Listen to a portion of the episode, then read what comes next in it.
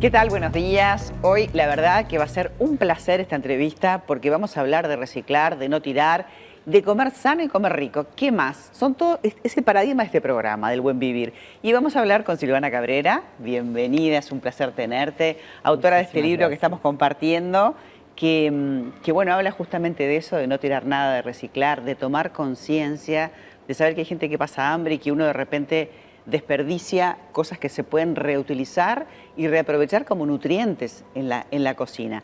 Silvana, bueno, tenés una experiencia enorme en gastronomía, pero además en periodismo. Diseñó este libro que es una maravilla. En, la gráfica te felicito, las imágenes son divinas.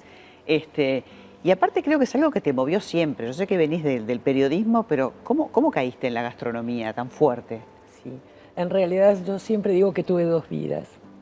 Este, una que tiene que está vinculada a los medios de comunicación. Empecé en el diario El Día, muy jovencita, con 17 años, y después en el diario El País con una revista Estilo sí. y una revista que se llamaba Gourmet y bueno, después Secretos y Cacerolas y demás. Muchísimos eventos, ¿no? Muchos eventos, inclusive 11 años en forma consecutiva en el Punta Garretas, debajo del Arco Central. Traje a todos los referentes que había del Río de la Plata y de, bueno, Chile, Brasil.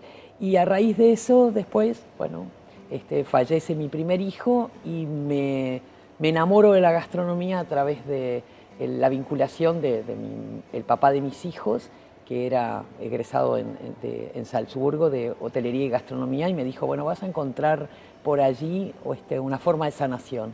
Y realmente la conexión fue muy grande. Y en un momento sentí que yo necesitaba conjugar esas dos, esos dos aspectos. Pero fue tan grande que además tus dos hijos son chefs. Los dos. Tanto Guillermina, que está bueno compartiendo el libro y está en la tapa y está participando activamente, un libro que recomiendo, tiene casi 300 recetas, pero tiene como tres partes, ¿no? Hay una parte que habla de esa conciencia y de una investigación que vos hiciste de, pesar lo que tirás. ¿Cómo, ¿Cómo fue eso? Sí. Bueno, en realidad es, tal cual como decís, tiene como tres pilares. Uno tiene que ver con la investigación y con la este, recabar justamente toda la información tanto en el exterior, sobre todo la, que da FAO, que es realmente para mí un punto medular, como la que se podía encontrar en, el, a nivel local.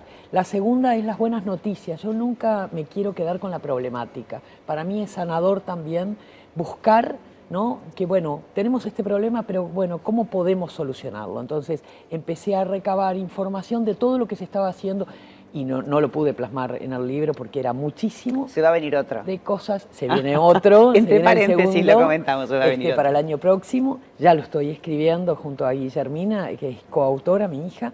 Y bueno, y mm, esa información me hacía ver que hay muchísima gente en el mundo haciendo cosas increíbles a través del reciclaje y la reutilización.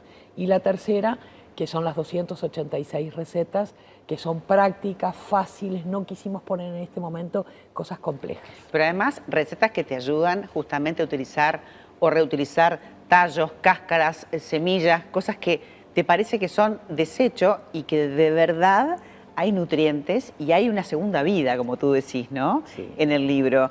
Y uno puede hacer hasta una agua saborizada con cáscaras, pero todos estos tips están en el libro. O sea que tenés que tenerlo. Yo digo, es como un libro de cabecera, ¿viste? El libro de cocina, que decís, ¿qué voy a preparar con cosas tan sanas y para que sean lindas, para que la gente consuma en tu casa y que no les parezca que es aburrido? Uno parece que come así y come a dieta. No, esta es la comida, ¿no? Es que en realidad yo creo que en algún punto nosotros no inventamos la pólvora, sin dudas esto se hacía en nuestras casas cuando éramos chicos, pero en algún momento el consumismo nos llevó a la locura de tener que eh, eso, ¿no? La inmediatez, este, no aprovecho las cosas al máximo, compro y tiro. Entonces, en esa pérdida de conciencia, digo, yo creo que nosotros este, lo que no nos dimos cuenta es que estábamos no solamente tirando este, recursos naturales, porque para que crezca cualquier alimento se va agua, se debilita la tierra, digo, tiene que haber sol, digo, hay energías este, naturales, entonces descuidamos esos recursos y además después en esa cadena nosotros cuando nos llegan los productos ya le decíamos al feriante o en, no, no me des las hojas de remolacha, las hojas de zanahoria que toda la vida se comió históricamente, las hojas y no la raíz, nosotros le decíamos... O viceversa con el tallo del apio. Claro, ¿no? tal cual. Eh, y, así podemos nombrar todo. Y en realidad, en ese 100%, yo te diría que podemos utilizar a ver, algo absurdo. De la palta, el hueso o carozo se puede utilizar.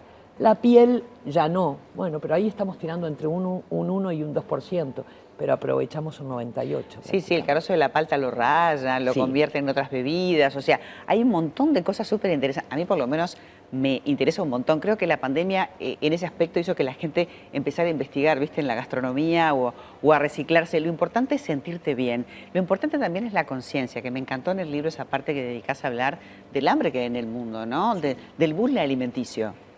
Sí. Eh, a ver, eh, Pre-pandemia, más de 800 millones de personas se mueren en el mundo por falta de alimentos. Y hay otro tanto, y en Uruguay pasa, por falta de este, acceder a una alimentación digna. Entonces, tú lo, eh, lo comparas con que se tira un tercio de la producción mundial por distintos aspectos, hay algo que eh, obviamente tenemos que resolver. ¿no? Nosotros somos lo que comemos y hay un, tema que es muy, muy claro, que realmente nos hemos alimentado tan mal en este periodo, donde perdimos esa conciencia, que hoy tenemos niños extremadamente obesos, tenemos una población debilitada este, físicamente. Hay hipertensión, hay obesidad, hay sobrepeso en los niños y un montón de patologías que ya se han hecho los testeos, no estamos diciendo lo que nos parece, es una realidad y es triste. Patologías de adultos tienen los niños, o sea que será importante volver a comer la comida fuera de los paquetes, los potes y los frascos, ¿no? O sea, comida de verdad. Yo creo que es fundamental el papel este, justamente tuyo y el de los medios, de poder darle esa información al consumidor, porque hay una cosa que es, real, estamos hablando de salud individual y la salud de nuestra naturaleza. La naturaleza está pidiendo a gritos digo, que tomemos conciencia y que empecemos a revertir hábitos que son mínimos. Pequeñas acciones. Pequeñas acciones. Que hacen grandes son cambios. Muy fáciles de, adoptar. Silvana, te felicito. Me encantó el diseño, me encantó la propuesta, el contenido. Realmente este, yo estoy convencida y espero que ustedes, después de haber escuchado esto, lo hagan también. Así que un beso para vos y para tu hija. Bueno, muchísimas gracias y la verdad es un placer estar acá